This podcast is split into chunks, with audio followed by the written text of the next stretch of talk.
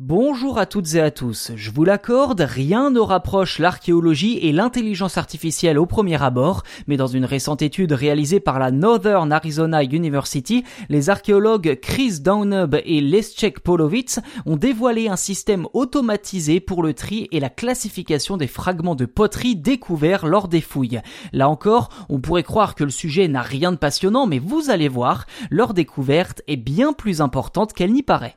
En archéologie, la vaisselle constitue un excellent témoignage du passé. Les techniques employées pour créer les différents récipients et les décorer permettent de mieux comprendre l'histoire des différentes civilisations qui nous ont précédés, révélant ainsi de nombreux secrets de notre histoire. Ceci dit, la multitude de fragments retrouvés lors des fouilles prennent des jours, voire des mois pour être rassemblés et redonner vie à l'objet détruit, tout simplement car leur tri est encore aujourd'hui réalisé à la main.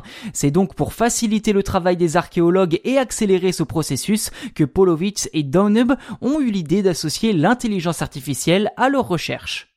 Concrètement, le duo a rassemblé 3000 photos de poterie spécifiques connues sous le nom de Tusayan Whiteware avant de les soumettre à l'analyse d'une IA. Certaines images étaient volontairement tronquées ou orientées dans le mauvais sens pour s'assurer que le réseau puisse gérer les tâches les plus ardues. Ils ont ensuite mis en concurrence l'intelligence artificielle avec quatre experts en archéologie. Et le résultat de cette opération est d'ailleurs très encourageant. La machine a surpassé deux des archéologues et était à égalité avec les deux autres.